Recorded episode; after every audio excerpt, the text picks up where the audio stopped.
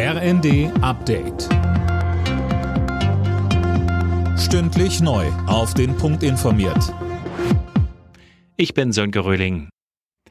Die Bundesregierung will alles daran setzen, dass das Bürgergeld doch noch zum 1. Januar kommen kann.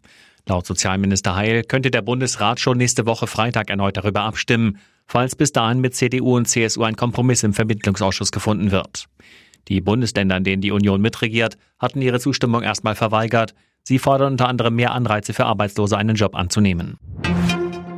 Gute Nachrichten für Gas- und Fernwärmekunden. Der Bundesrat hat die Dezember-Soforthilfe beschlossen.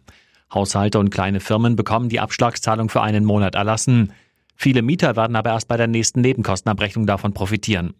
Kai Wernicke von Haus und Grund sagt uns dazu. Leider haben sich die Versorger durchgesetzt und die Gaspreisbremse greift bei uns erst nach dem Winter, sprich zum 1. März. Das ist zu spät.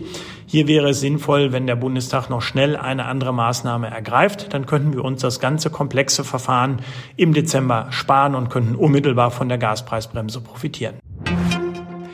Krisendiplomatie unter Palmen. Auf Bali beginnt heute der G20-Gipfel. Gleich zum Auftakt beraten Vertreter der führenden Industrie- und Schwellenländer über die Folgen des Ukraine-Kriegs, also etwa Energie- und Nahrungsmittelknappheit. Acht Milliarden Menschen leben seit heute auf der Erde, schätzen die Vereinten Nationen. Experten sehen das von zwei Seiten. Einerseits spricht das Wachstum natürlich für eine gestiegene Lebenserwartung, andererseits fordern sie einen nachhaltigeren Umgang mit den Ressourcen, die wir haben. Die deutsche Fußballnationalmannschaft ist kurz vor Beginn der WM zu einem Kurztrainingslager im Oman eingetroffen. Morgen gibt's dort ein letztes Testspiel gegen den Oman, dann den Weiterflug nach Katar. Kommende Woche Mittwoch hat die DFB-Auswahl dann gegen Japan ihr erstes WM-Spiel.